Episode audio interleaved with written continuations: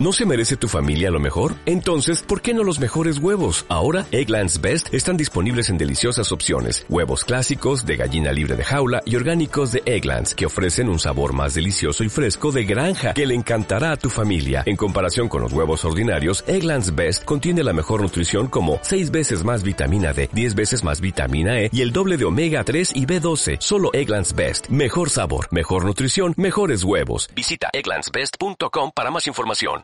Buenas noches a todos. ¿Quiénes aquí antes ya me habían escuchado alguna vez? Por favor, levanten su mano. ¿Quiénes nunca me han escuchado? ¿Y a quién no le interesa eso?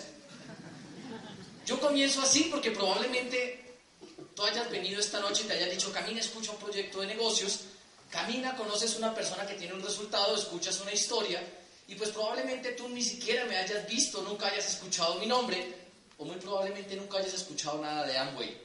O si algún día lo escuchaste, lo que escuchaste era que era una vaina para vender jabones o productos de, aseo por catálogo.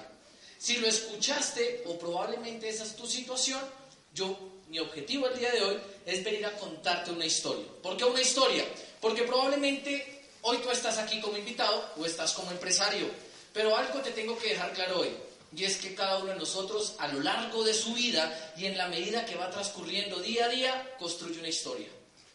Y esa historia es probablemente la que tú algún día vas a contar o es probablemente la que tú nunca has contado, pero quisieras contársela a alguien. Y es la historia de cómo tú, desde el día que naciste, ha venido transcurriendo momento tras momento tras momento y algún día has querido contar lo que tú has hecho con tu vida y por qué has llegado hasta donde has llegado. Mi objetivo hoy es contarte lo que he hecho yo con mi vida y probablemente cómo utilizando el proyecto de negocios de Amway como un vehículo he construido para mi libertad, tranquilidad y cambiar mi estilo de vida. ¿Por qué? Puede que tu vida hoy esté plena y esté tranquila. Y hoy tengas un buen empleo, tengas un buen ingreso, tengas un buen esposo, una buena esposa, tengas hijos, o probablemente puede que estés del otro lado y probablemente tu vida no sea lo que tú hayas planeado. Yo en este momento te voy a hacer una pregunta. ¿Hasta dónde estás hoy, con lo que tienes hoy, tu vida es lo que tú planeaste cuando eras niño? Y la gran mayoría de la gente a la que yo le hago esa pregunta es no. Mucha gente me dice, no, Fausto, yo definitivamente no vivo como planeé cuando era niño. Y probablemente eso llega a suceder en todos nosotros, porque cuando uno es niño uno sueña con esto, cuando uno es adulto uno sueña con lo que tiene dentro del bolsillo y comienzas a bajar todos tus sueños. ¿O quién se acuerda cuando era niño que decía, yo voy a tener tantos carros, tantas casas, voy a viajar por el mundo? ¿Sí se acuerda? Y llega usted a los 18 años, sale del colegio, se va para la universidad, se gradúa y después dice, no, pues toca una casa a 15 años, toca un carro a 5 años. Levanten las manos los que tienen casa. Déjenla arriba los que no la deban. ¿Sí? Y probablemente no sea tu situación. Pero la gran mayoría de nosotros soñamos y soñamos y soñamos, pero el limitante siempre va a ser el dinero. Y mi historia comienza, yo digo que mi historia en este negocio comienza cuando yo tenía apenas como unos 5 o 6 años. Yo nací en un pueblo al norte de Boyacá que se llama Moniquirá. Curiosamente es uno de los pocos pueblos de tierra caliente de Boyacá. Mucha gente me dice, mucho frío en Moniquirá. Y yo le digo, no, Moniquirá es uno de los pocos pueblos de tierra caliente. Cuando yo nazco, nazco en una familia donde somos cuatro hermanos, todos somos varones. Mi papá y mi mamá son empresarios tradicionales, toda la vida trabajaron en sus negocios tradicionales. Vengo de una familia que normalmente se dedicó a hacer pastelería y panadería de forma artesanal, o sea, mis abuelos, mis bisabuelos, siempre estuvieron en el ramo de la panadería y la pastelería y ellos llegaron hacia esa zona en la época de la colonización. Mi familia toda llega al sector de Villa de Leyva, a unos santuarios, ellos llegan con los sacerdotes, con los dominicos, a un santuario que se llama Santo Exedomo. Y mis abuelos eran quienes fabricaban el pan de ellos. Con el tiempo ellos bajan al pueblo donde nazco yo, que es Moniquirá, y luego ahí en Moniquirá, cuando una vez yo nazco, comienzo a aprender una cantidad de cosas que a mí me han servido a lo largo de mi historia. Una de las cosas que a mí más me impacta es que yo nazco en una familia donde siempre el mensaje fue, usted tiene que trabajar, educarse y ser el mejor, ir a la escuela y conseguirse un buen empleo. Tanto era el rollo que mi papá nos decía, usted si llega a perder un año de primaria, lo saco de la escuela y lo meto para que trabaje en la plaza de mercado. Y pues con esa amenaza usted se vuelve excelente o no. Y después nos decía, cuando mis hermanos mayores entran, yo soy el tercero de los cuatro, entran al, colegio, les dice, si pierden un año, ya no los pongo en la plaza, sino les compro un taxi y los pongo a manejar taxi. Y no es que esas sean profesiones denigrantes o que sean malas. Lo que pasa es que sencillamente a nosotros nos daba miedo porque los amigos que conocíamos en el pueblo que se dedicaban a eso no tenían el estilo de vida que nosotros queríamos.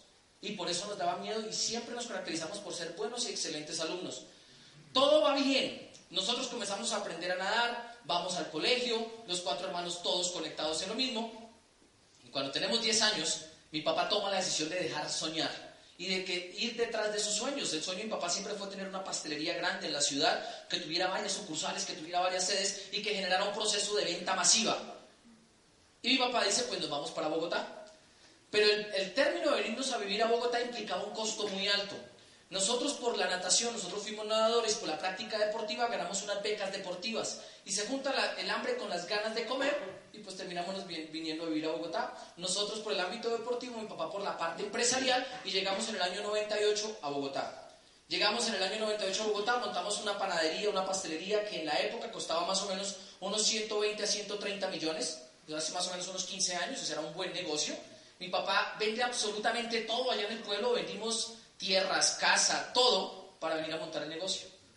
En esa época yo tengo 11 años, estaba a punto de cumplir 11 años, llegamos a estudiar a un colegio privado, bilingüe, o sea, era una situación de vida donde pasamos de tener la comodidad de vivir en un pueblo a llegar a adaptarnos a una ciudad, a una metrópoli y vivir realmente con la comodidad que tú te imaginas que una persona puede llegar a vivir. No nos hacía falta absolutamente nada, pero esa felicidad nos duró 10 meses. ¿Por qué? Nosotros llegamos el 8 de febrero del 98 y más o menos hacia el 9 de noviembre del mismo 98 ya habíamos perdido absolutamente todo. Mis papás llegan a su primera quiebra y es ahí donde comenzamos a vivir y a construir tu propia, tu propia historia. Y es ahí donde yo comienzo a entender muchas cosas de la vida. Una de las cosas que yo entendí hoy en día con, lo que, con la edad que tengo y con lo que he vivido es que nada pasa por casualidad. Y yo quiero que tú te lleves este mensaje hoy. Nada en tu vida pasa por casualidad. Y te lo digo de esta forma porque después de que nosotros quebramos, lo normal cuando tú pierdes todo es que comiences a quejarte. ¿Sí conocen gente que se queje cuando les pasen cosas malas? ¿Sí? A veces lo peina usted por las mañanas. Si es su situación, fresco. Recuerde que nada en la vida es casualidad. Y de esa forma mis papás toman la decisión a nosotros de llevarnos a, a, tratar de mejorar nuestro estilo de vida, pero en ese año, en esos 10 meses, perdemos todo y nos toca pasar del colegio bilingüe, del colegio privado campestre, a irnos a estudiar a un colegio del distrito con población marginal, a los tres hermanos mayores por lo menos. Pasamos de vivir en un apartamento donde todos en la casa teníamos una habitación a ser una familia acomodada. Todos nos acomodábamos en un colchón. ¿Sí? Y cabíamos. Y en una sola habitación. Eso es lo que en Bogotá se conocen como inquilinatos. Tú arriendas una habitación, duermes acá, en otra vas y cocinas y en otra vas al baño. Y todo es compartido, menos tu habitación, menos tu colchón, obviamente. Pero eso fue nuestra situación, probablemente no sea tu historia. Esa es mi historia. Y es lo que yo quiero que tú conozcas. Porque si probablemente tú conoces a alguien que ha tenido esa, esa situación o, o has estado en esa, te tengo una noticia. Nada en tu vida pasa por casualidad. Y probablemente vas a comenzar a construir para llegar a un punto determinado.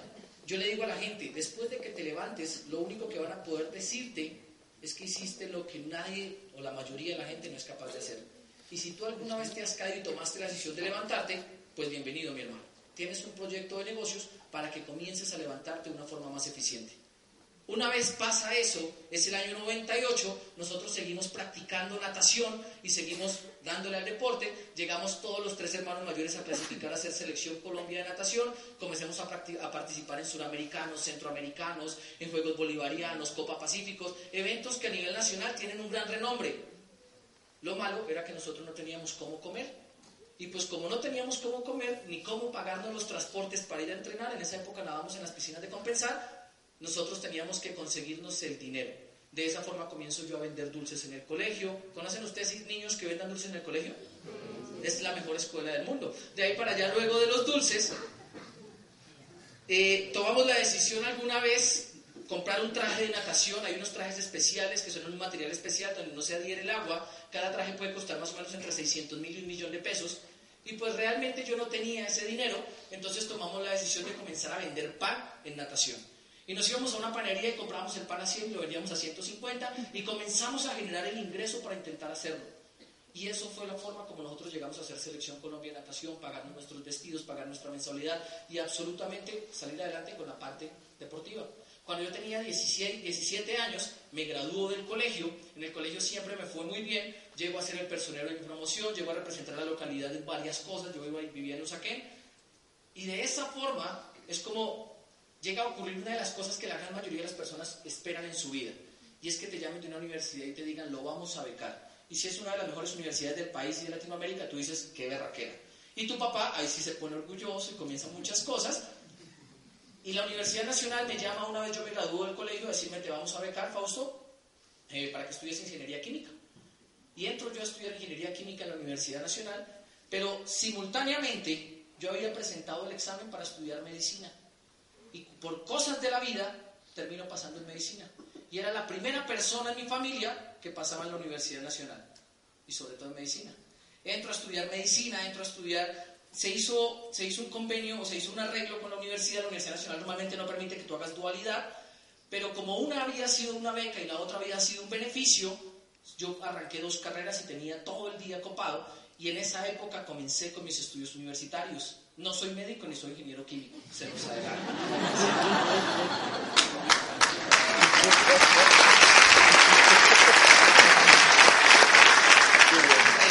comienzo la universidad, aproximadamente como el tercer mes de estudio, sucede algo en mi vida y me da un infarto.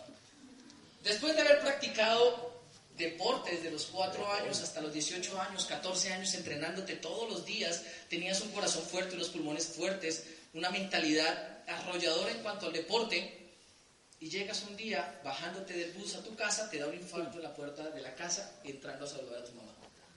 En esa época comienzas tú a renegar, porque el renegar no es malo, lo que pasa es que es una naturaleza inherente al ser humano. Y comienza el ser humano normalmente a quejarse porque siente que al quejarse muchos lo van a ayudar. Lo que el ser humano normalmente no sabe es que la gente no se relaciona con aquellos que se quejan. Si usted de las personas que se queja mucho, es por esa razón que la gente no se le acerca. Así que si usted alguna vez se ha quejado, sepa que la mejor opción para conseguir ayuda es quejarse menos y actuar más. Y si lo entendió hasta ahí, bacano, porque vas a tener y vas a ver en el negocio de Amway un vehículo para cambiar tu estilo de vida. Yo salgo, me voy, bueno, salgo del infarto, eh, comienzan a hacerme todos los estudios, me llevan directamente a la clínica, estoy en la Chayo un tiempo, luego la Chayo me mandan a la, infantil con subsidio, y estando en la clínica infantil con subsidio, en cierta oportunidad, eh, me iban a hacer un control en una ambulancia, iba a la ambulancia y me dio mi segundo infarto. De ahí para allá duró una semana como dormidito, los médicos le llaman a eso estado de coma. Eh, yo digo que estaba dormido, yo escuchaba todo. En ese estado yo escuchaba todo lo que sucedía a mi alrededor, pero no podía abrir los ojos. Ni podía abrir los ojos, ni me podía mover, ni absolutamente nada. En esa época yo pesaba, cuando me dio mi primer infarto, pesaba más o menos unos 70 kilos por la parte deportiva. En esa época tenía, ya, ya no es como antes, ya, los ya los años han entrado. Pero en esa época pesaba 70 kilos después del estado de, esa semana que duré más o menos con un estado de coma. Más o menos quedo pesando unos 52 kilos. Salgo de ahí y lo primero que me dice el, electrofisiólogo es, Fausto, tú jamás en tu vida puedes hacer deporte. Y yo normalmente hago caso. Y entonces me metí a la Santo Tomás a estudiar cultura física y deporte. Llego a estudiar cultura física y deporte porque yo dije, o me muero haciendo lo que me gusta, pero nunca me voy a morir detrás de un escritorio gordo, quieto y todavía calvo. Porque mi familia es de herencia calva. Entonces yo dije, no, pues así no podemos. Entro a estudiar al Santo Tomás Cultura Física. En mi segundo semestre, en una materia que se llamaba atletismo, me da mi tercer infarto y la vida te sigue dando vueltas. Pero más o menos hacia esa época, después de que me recupero, un día alguien me llama y me dice, oiga, le voy a contar un proyecto de negocios que se llama Amway. Y me dicen que voy a ser millonario, que vas a tener pensiones de por vida, que vas a tener vacaciones, que vas a construir un negocio heredable, me dicen que vas a conocer el mundo. Y me llevan a una reunión como esta, si yo escucho, nos vemos en las playas del mundo. Y pues normalmente uno está estarudo, entonces yo fui de los que dije, hmm, ¿de eso bueno? No dan tanto. Y como yo dije eso, yo normalmente dije, pues a mí no me van a convencer. Y probablemente si tú estás hoy aquí como invitado, estés diciendo lo mismo. a mí no me van a convencer. Y es la postura normal, porque durante el día tu cerebro recibe más de 30.000 impactos de compra, donde te intentan meter algo por los ojos. Y es normal que a las 7 de la noche uno ya esté reacio a cualquier vaina. Por eso a las mujeres les duele la cabeza. Porque han tenido 30.000 impactos donde les han intentado convencer de algo. ¿Listo? Luego de eso, entonces llegan y me dicen, no, y es que el negocio te va a dar vida y te va a dar libertad. En esa época yo tenía 18 años y pues a mí me convencieron. Y entonces salí yo corriendo y fui a mi papá, papá, me invitaron a Amway, me voy a meter a un negocio que les va a cambiar la vida, no más quiebras, no más nada. Y mi papá llega y me dice, eso es una pirámide, Fausto. No, eso yo ya conozco eso. ¿A quiénes ya le dijeron que eso es una pirámide? Fresco, y si no se lo han dicho, se lo van a decir.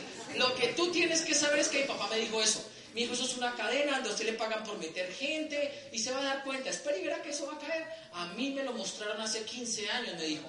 Y yo no entré. Yo en ese momento no sabía, yo no sabía qué reacción tener, pero es la reacción que normalmente tú vas a tener si no tienes información en tu cabeza.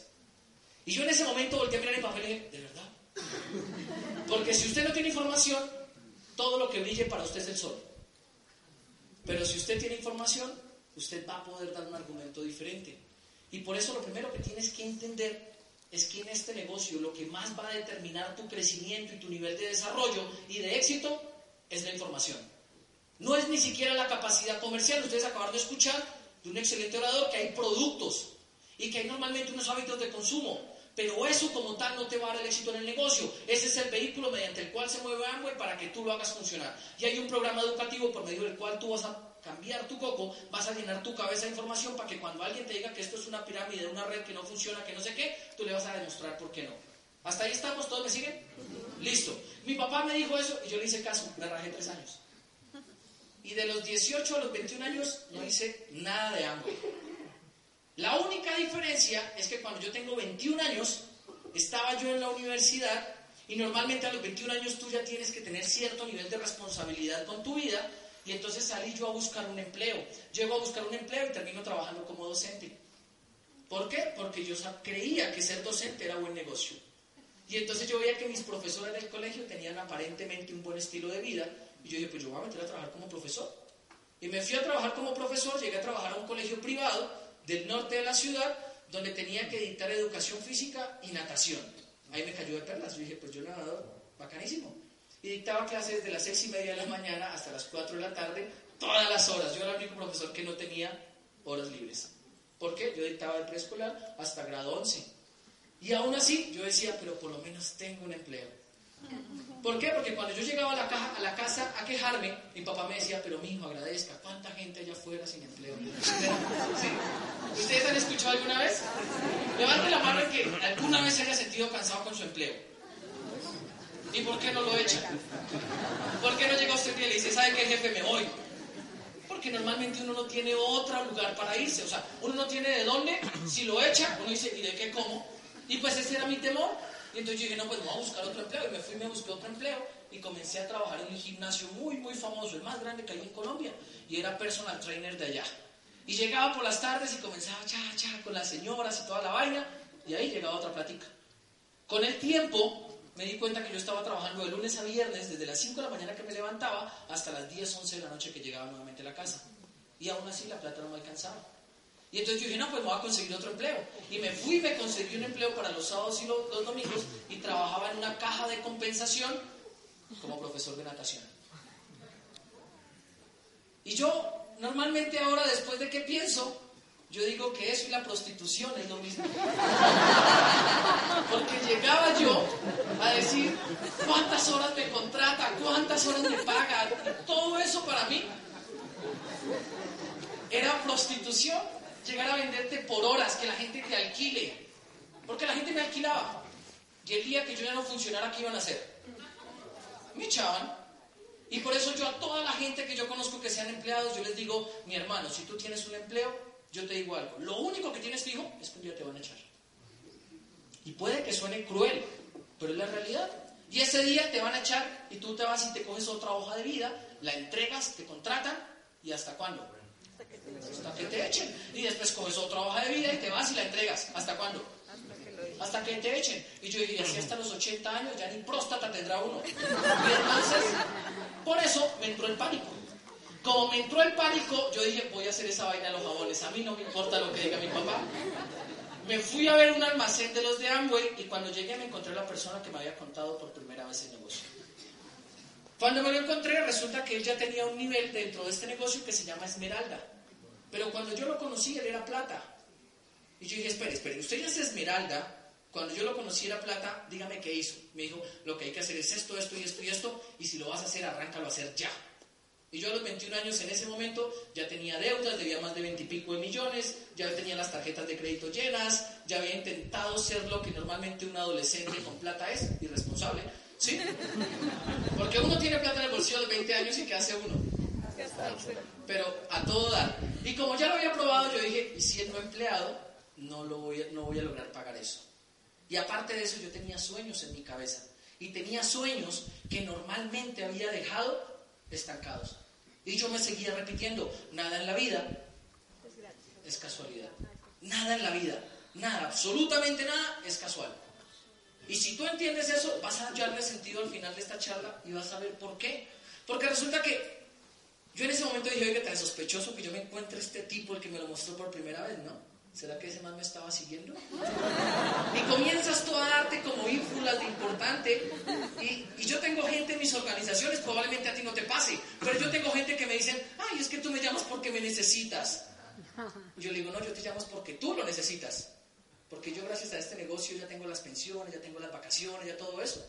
Y en ese momento yo no lo entendía. Entonces cuando yo encontré a este tipo que ya es esmeralda, yo lo conocí cuando era plata, cuando se ganaba como 2 millones y lo, me lo vuelvo a encontrar cuando se ganaba como 12 pues algo tenía que hacer algo diferente a lo que hacía yo. Y entonces yo le digo, listo, cuéntame qué es lo que hay que hacer ahora sí. Y él me dijo, hay que ir a una convención. Y yo ¿una convención? ¿Para qué? Me dijo, es que acuérdate que lo más importante es el programa educativo. Es más, cómprate estos audios, llévate este libro, ta, ta, ta. Y me fui yo para la casa con un poco de vainas y después dije, mm, me tumbaron. Porque eso es lo que uno siente cuando está nuevo. Tú no entiendes mucho, no entiendes nada. Y te dicen que te leas un libro, que te escuches unos CDs y que vayas a unos eventos. Y yo al principio dije, bueno, voy a ir a ese evento que es. En esa época ese evento se llamaba una convención, ahora todavía se llaman convenciones, pero eran más costosos. En esa época era el año 2009. Y en junio del 2009 había una convención. La boleta costaba 250. Él me dio la boleta y yo todavía no se la había pagado. Y entonces yo me fui y yo dije, no, pues nada, vamos a hacer el negocio. Fui, me conseguí la plata, eh, me fui a la convención y el primer día que entro a esa convención reconocen, pasan cosas raras. En este negocio, si tú eres invitado, te vas a dar cuenta de muchas cosas. Normalmente, cuando tú llegues, vas a ver que todos sonríen sospechosamente. Todos se abrazan con todos y te dicen, bienvenido, mi campeón. Entonces, lo primero que piensas es, uy, ¿dónde me metí? Solamente que tú viniste a un evento donde hay por ahí unas 250 personas. Yo fui a un evento donde había como unas 5.000, 6.000. Era en el Palacio de los Deportes y me tocó en el último puesto allá en la segunda gradería y al lado mío, al lado mío había una señora, pero regritona, gritona, gritona. Yo en ese momento pensé, me metí a una secta. Caí. Y probablemente tú lo hayas sentido. O si tienes gente que te diga, eso parece una secta, tienes que, tienes que llevarlo a una convención para que realmente se sienten una secta. Tanto así que esa señora todo lo que hizo fue gritar y con un pañuelo blanco gritaban y gritaban y gritaban. Y yo en ese momento, yo no sabía si salirme o irme o quedarme. Más o menos como a las nueve y media de la noche, me paré yo y dije, pues me voy. Me mamé, me voy. Aparte de eso, el que me invitó está abajo allá sentado, bien abajo allá, apenas el pasaje hacía. Y yo dije, no se puede así. Luego de eso, me estaba yo bajando cuando dicen, y ahora ayúdenme a recibir nuevo diamante de Colombia, José de Jesús Bobadilla. Y ¡pah! sale ese tipo. Sale Bobadilla a la tarima y comienza Bobadilla. Bobadilla, para quienes no conocen del negocio aún muy bien, es un tipo que era rector de una universidad en el Cauca, entra al negocio, en muy poco tiempo llega a un nivel que se llama diamante, que es como ganarse 300 millones al año, y en muy poco tiempo cambia toda la estructura mental de desarrollo del negocio en el mundo, porque comienza a hacer el negocio en un programa educativo. Con base en eso, ese tipo un día sale a la tarima y dice, yo entendí que este negocio no es para los mediocres, y me senté yo.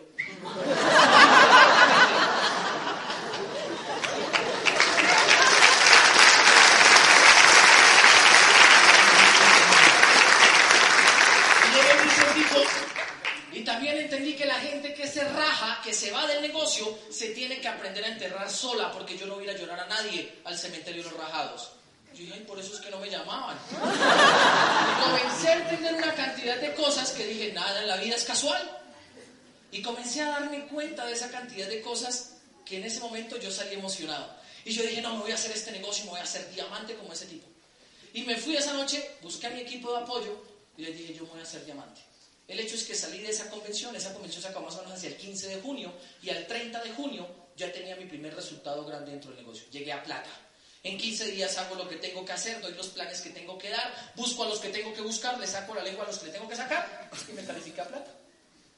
Pero ¿en qué me encontré en el camino en la calificación a plata? Calificarse a plata es como ganarse entre 2 a 4 millones dependiendo de la red que construyas. En el camino me encontré con cosas como que cuando yo fui le dije papá, papá, ahora sí voy a hacer el negocio. Mi papá me dijo, ¿se va a meter en esa vaina los jabones? Mi hermano mayor me dijo, Fausto, usted está estudiando con una especialización y te vas a meter a vender jabones, qué boleta. En ese momento, como que todo el mundo conspira y comienza a decirte lo mismo. Y si tú estás hoy aquí nuevo, yo te voy a decir algo, nunca pierdas la inocencia del nuevo, nunca pierdas la emoción del nuevo, nunca pierdas los sueños del niño y nunca pierdas de mente la visión del adulto.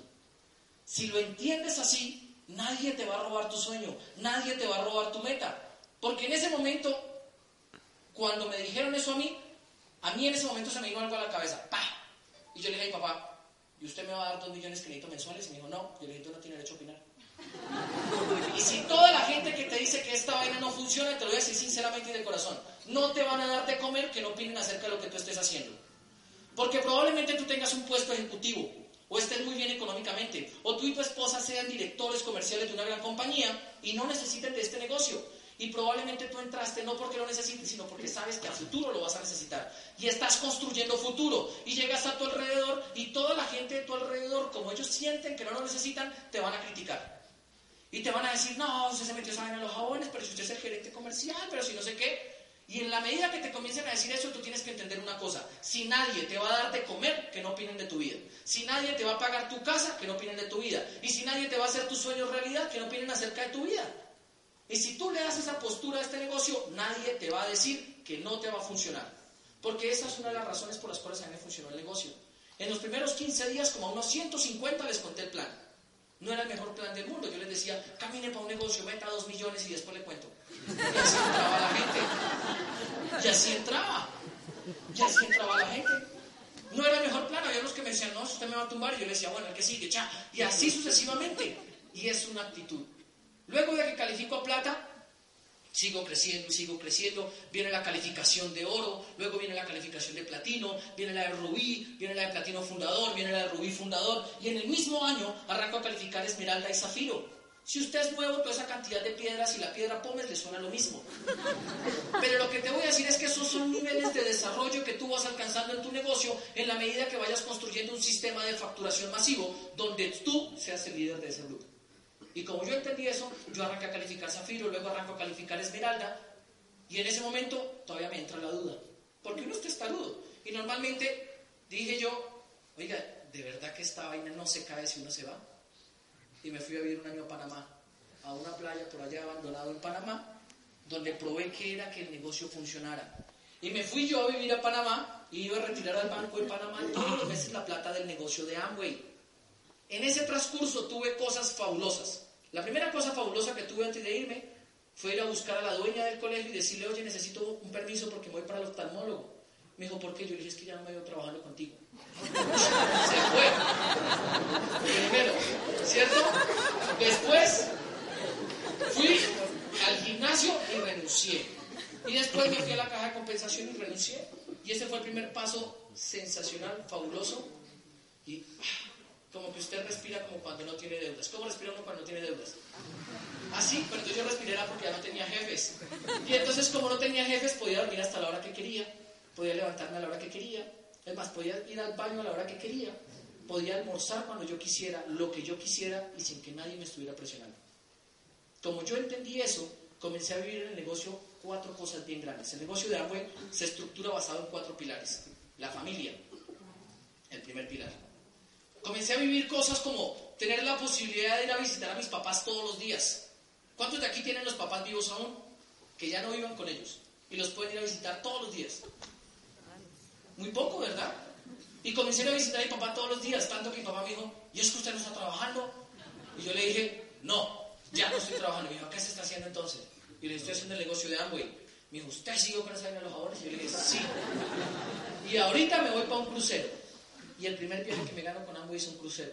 Mi papá se da cuenta de eso, los extractos del banco llegaban a mi casa, mi papá los comienza a revisar y lo primero que le dice a mi hermano mayor es, Fausto se metió en un negocio ilícito. Y va a parecer ilícito, porque la gente no se va a explicar, la gente del común no le cabe en la cabeza que tú te levantes a las 8, a las 9, a las 10, trabajes por la tarde 3, 4 horas y te llegue un cheque grande. Eso no lo contempla la gente. Es más, la gente del común no contempla que a ti te paguen por hacer nada. Y entonces mi papá dijo, Fausto se metió en un negocio ilícito. Marcos, vaya, pide a su hermano. Y ahí arranca la historia de mi tercera línea en el negocio. Pero entonces, en ese momento es cuando yo entiendo que nada en la vida es casual.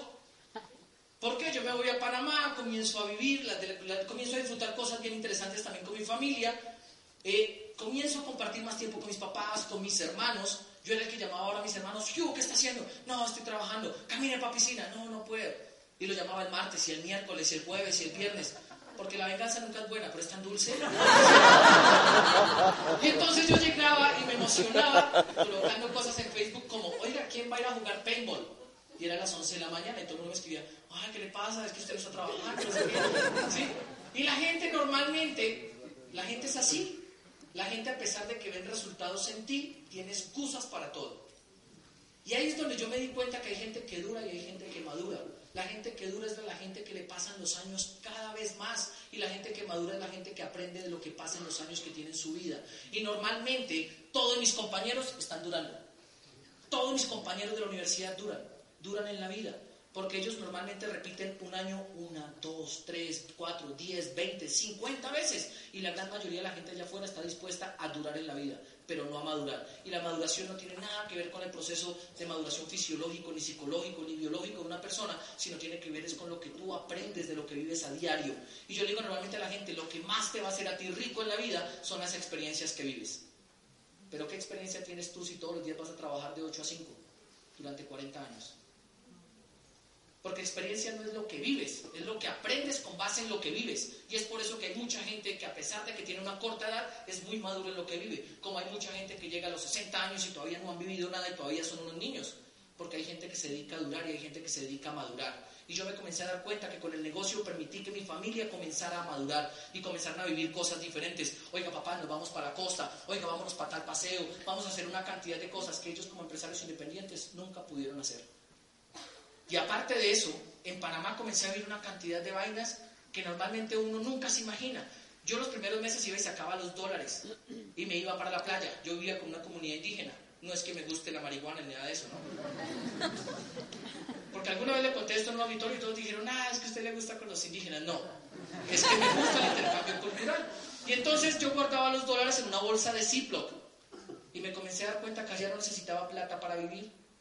Y como no necesitaba plata para vivir, encontré que en la vida normalmente el nivel de felicidad de la gente no radica con la cantidad de dinero que tenga, sino con la posibilidad de vivir que tenga la persona. Si una persona normalmente tiene tiempo, pero no tiene dinero, normalmente sus actividades diarias se van a ver limitadas. Pero si una persona tiene mucho tiempo y tiene mucho dinero, va a ser libre. Si una persona, por el contrario, tiene mucho dinero y poco tiempo, es una persona pobre. Y algún día dijo que los Eduardos, hay gente tan pobre que lo único que tiene es dinero. Y si tú entiendes eso, quiero que me entiendas hoy que el proyecto de negocio de Amway, mucho más allá del dinero, te va a dar la posibilidad de que tengas libertad. Y esa fue una de las primeras cosas que yo comencé a vivir, la posibilidad de vivir cosas diferentes con mi familia. Y si tú haces este proyecto de negocios, vas a tener la posibilidad de decirle a tus papás, papás no trabajen, yo les doy el sueldo. Vas a tener la posibilidad de llevar a tus hijos al colegio que quieran. Vas a tener la posibilidad de llevar a tu esposa a comer donde quiera, que se vista donde quiera, que se compre los zapatos que quiera y los bolsos que quiera. ¿Cuántas de las señoras les gustaría eso? He hecho un codacito para la vibra. Eso funciona. ¿Sí? Pero también me di cuenta que si a ti te gusta, también puedes sacar un cheque y decirle, suegra, tome, no trabaje. ¿Sí? Eso lo puedes hacer porque el proyecto de negocios te promete que la vida de tu familia va a cambiar. Y acuérdense, nada en la vida es casual. Si tú viniste esta noche aquí, no es casual. Puede que tú hayas venido para quitarte de encima a la persona que te invitó. Que ya estés cansado, que te llamen 10 veces a la semana a decirte, pero camine a una reunión, camine. Y usted viene para quitárselo de encima. No es que él lo necesite a usted, es que él sabe que usted necesita esta oportunidad. No es que él esté ansioso por meterlo, es que él sabe que usted sería bueno en este proyecto de negocios. Porque como entendí yo, el proyecto de negocios no le funciona a gente mediocre ni gente conformista, le funciona a gente visionaria que tenga la posibilidad de soñar lo que quiere lograr con su vida. Luego de eso, Amway ofrecía recompensa. Segundo principio de Amway, recompensa. Y comienzo a darme cuenta que la recompensa en Amway me habían devalado de plata, de viajes, de toda esa vaina. Y en mi primer año me llega un cheque. Yo hace poco estaba haciendo cuentas que en mi primer año me llega un cheque más o menos de unos 72 millones de pesos. Y yo decía, espere, como profesor, ¿sí? Y yo decía, por más que haga, si fuera tres veces profesor, hubiera ganado eso. Y me llegaron 72. Y por eso es que a los 22 años conocí en el proyecto de negocios de Amway la posibilidad de que tu trabajo se vea recompensado por lo que haces. ¿Cuántos de los que están aquí han sentido que hacen más de lo que les pagan? Eso, igual que como me sucedía a mí, es prostitución. Eso, igualito. ¿Por qué? Porque si usted siente que hace más de lo que le pagan, ¿por qué lo sigue haciendo? Porque no hay otra opción. Porque no hay otra opción. Por eso lo que tú tienes que buscar es una opción adicional que el día que no te guste, que te exploten como te están explotando, lo hagas. Y lo que yo obtuve fue una recompensa a eso. El dinero en Amway te va a llegar, pero obtuve otras recompensas. Obtuve tiempo. Tiempo. Obtuve la recompensa de viajar por el mundo. Y mi primer viaje con Amway fue una bobadita. Nos dieron un crucero por el Caribe. Con todos los gastos pagos. Tan era el viaje que Amway alquiló todo el, banco, el barco para la gente de Amway. Había muchos restaurantes y yo dije, bueno, pues a los 22 años un crucero no está mal. Así que la gente crea que hay que vender jabones, que crean lo que quieran, pero el viaje me lo dieron a mí. Y comencé a vivir las recompensas del negocio, comencé a tener tiempo, tener, a tener cierto nivel de flexibilidad financiera, comencé a tener los viajes, comencé a cambiar la forma de vestir, la forma de transportarme. Una de las recompensas más grandes que obtuve con el negocio es que yo a la universidad me iba en bicicleta. ¿Sí? Luego de eso, entonces, con el negocio pude comprar un carro cero kilómetros, último modelo, pude comprar un carro como a mí me gustaba. la historia básica del carro es que yo fui por un Twingo y terminé comprando un carro dos veces más caro que el Twingo. Porque en Amway también se te va a ampliar la visión para que aprendas a soñar. Y eso fue lo que a mí me mostró el negocio. Eso fue lo que a mí me mostró el negocio. La posibilidad de que toda tu vida se vea recompensada y el esfuerzo que pones todos los días se vea recompensado como tiene que hacerse. ¿Hasta ahí todos me siguen? Listo. Tercera promesa del negocio o tercer principio. Libertad. Libertad en los términos que para ti significa ser libre. Puede que para ti ser libre signifique tener dos horas más al día. O puede que para ti ser libre sea tener mucha plata, o viajar mucho, o tener pensiones, o tener casas, o tener carros. O puede que para ti ser libre sea que tengas lo necesario para comer, para vivir y para vestirte. Si lo entiendes así, bacano, vas a tener libertad. Toda la que tú quieras. Pero para mí el negocio me permite tener libertad. Libertad de poder escoger lo que quiero hacer cuando lo quiero hacer sin importar cuánto me estoy gastando. ¿Cuántos de los que están aquí normalmente piensan antes de comprar en cuánto se van a gastar? Eso se llama enfermedad del siglo XXI. La enfermedad normalmente es el consumismo y la gente va a consumir allá afuera llevados por un impulso comercial. Pero el problema después de que compran es que dicen, ah, ¿cuánto me gasté? O antes de comprar, es que llegan y dicen, márquele, pase y pase hasta cuando llegue a 300. ¿Sí? Y la gente va a hacer mercados y normalmente llegan y le dicen, señor, son 680. Y dice, ¿cuánto? No, espere, sáqueme eso, y sáqueme eso, y sáqueme eso, y sáqueme eso. Y puede que para ti libertad pueda ser hacer un buen mercado. Si lo ves así, bacano, porque vas a encontrar libertad. En lo que para ti significa libertad lo vas a tener. Vas a tener la posibilidad de desarrollar el cuarto principio, tener esperanza.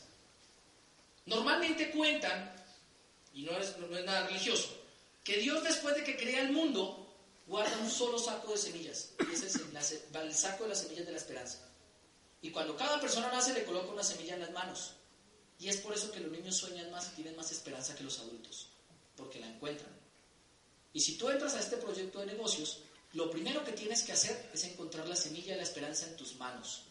¿La esperanza de qué? De un estilo de vida mejor. ¿Por qué? Todos nosotros tenemos un estilo de vida que está condicionado por la forma como comes, cómo te vistes, cómo te transportas, cómo te recreas, cómo afrontas los problemas de salud. Pero todos los, así los que tengan su estilo de vida saben que hay un estilo de vida mejor. ¿O me equivoco? Levante la mano los que sepan que hay una casa mejor que la que tienen. ¿Y por qué no la van a buscar? Normalmente cuando yo le cuento esto a la gente y están en el empleo tradicional, yo les digo, ¿tú sabes que hay un estilo mejor de vida que el que tienes? Y me dicen, sí. Yo les digo, ¿sabes que hay una casa mejor? Sí. ¿Y por qué no vas por esa casa? No, eso es muy difícil. ¿Ustedes conocen gente que diga que las cosas son difíciles? Sí. Y la gente normalmente dice que es difícil es porque se presentan obstáculos. Y decía Henry Ford que los obstáculos son esas cosas extrañas que la gente normalmente ve cuando pierde de vista el punto hacia el cual se dirige. Y si la gente normalmente cree que es difícil conseguir algo, es porque lo perdió de vista. Y yo le digo a la gente, ¿por qué no te compras un carro mejor? No, eso es muy difícil.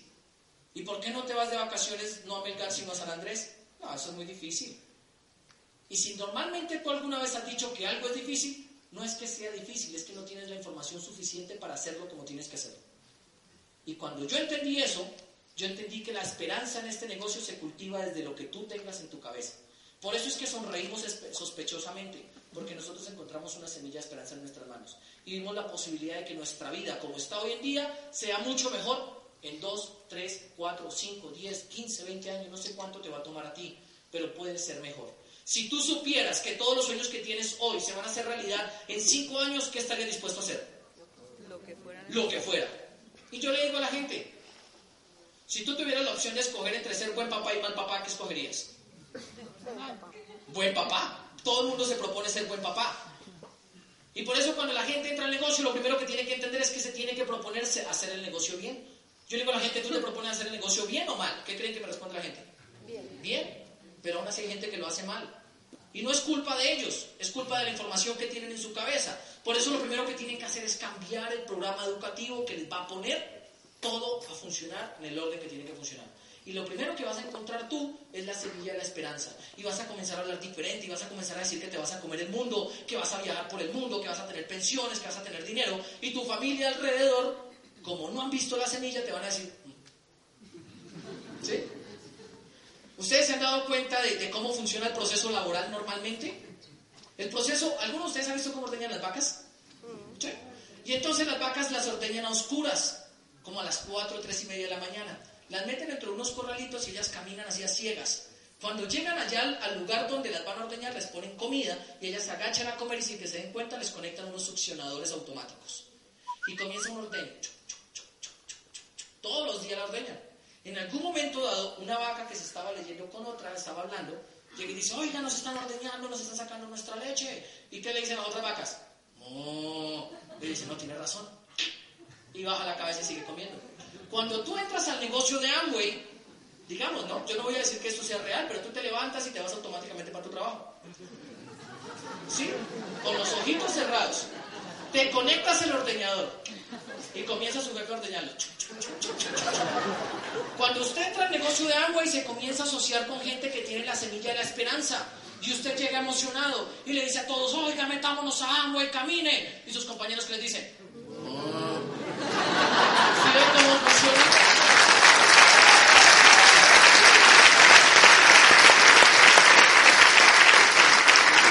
por eso tienes que entender que si la gente allá afuera no te entiende lo que estás haciendo, que ellos lo sigan ordeñando, tú ya sabes para dónde vas. Algo que te voy a decir es que nada en la vida es casual. Y yo quiero que tú te lleves esa frase hoy en tu cabeza. No es casual que tengas el esposo que tienes, la esposa que tienes, la pareja que tengas. No es casual que vivas donde vives. No es casual que tu familia sea tu familia. Y no es casual que tus vecinos sean tus vecinos. Algo que a mí me gusta decirle a la gente es que tienes que estar dispuesto a ir más allá de tus sueños. Tienes que estar dispuesto a ir más allá de lo que todo el mundo ha imaginado.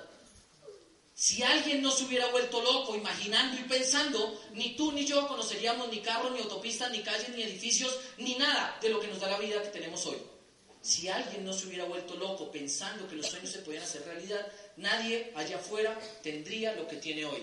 Si tú igual que yo entiendes eso, te invito a que hoy te vuelvas loco y que salgas allá afuera a contarle este proyecto de negocios allá a la gente. Si no entiendes muy bien de cómo funciona, dile a la persona que te invitó, oye, yo quiero saber más de esa vaina. Pero adicional a eso, te voy a decir algo. Si lo entiendes, hazlo. No lo hagas para que la gente que te rodea diga, ay, qué bacano, le funciona. Hazlo para que cuando cada vez que tú te mires al espejo te digas a ti mismo, no me quedó grande hacerlo. Porque cuando yo me miraba todas las mañanas al espejo, después de haber escuchado todo lo que decían mis papás, mis compañeros, mis tías, mis tíos, todo el mundo, yo lo único que decía es, yo tengo que demostrar de que estoy hecho.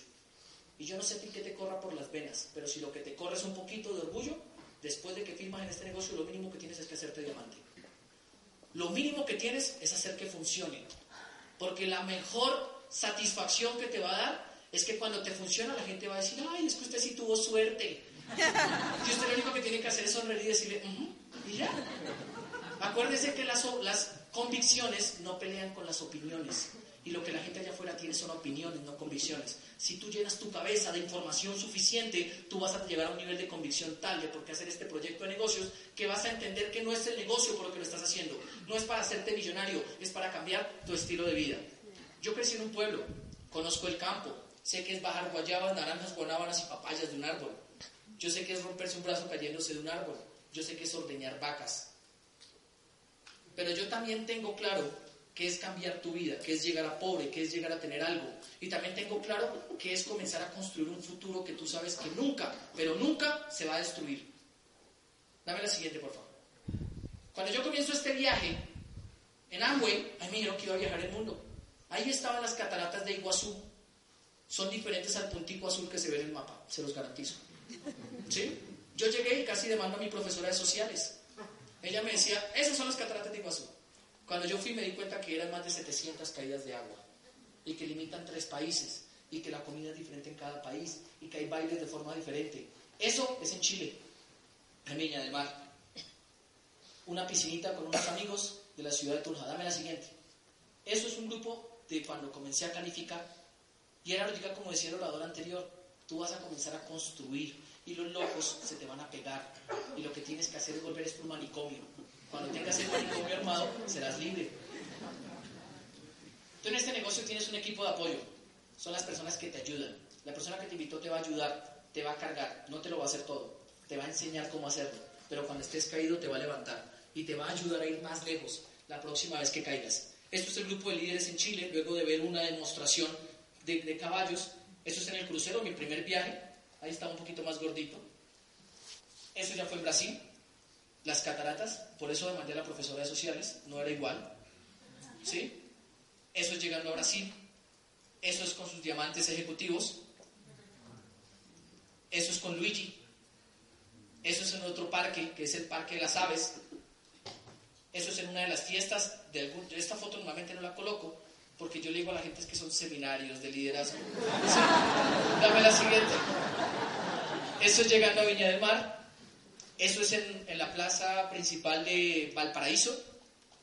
Eso es en Chile con unos amigos del negocio. Eso es disfrutando Chile. Esos son los viñedos. Eso es el gerente de la corporación y Omar Salud de la regional. Eso es más de Chile, Albornoz. Estábamos en Albornoz comiendo. Dame la siguiente. Y hasta ahí. Y yo te digo que nada en la vida es casual y ya voy a terminar con esto. Porque yo quiero que pienses una cosa. Tú escuchaste hoy mi historia. Nada en la vida es casual por una razón. Yo muchas veces le renegué a la vida, le renegué a Dios, le renegué a la luz eléctrica, lo que tú creas. Y yo le renegaba de por qué me pasaba lo que me pasaba. Pero mira esto.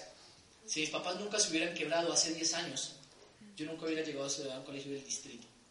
Si eso no hubiera sido así, yo nunca hubiera entrado a la Nacional.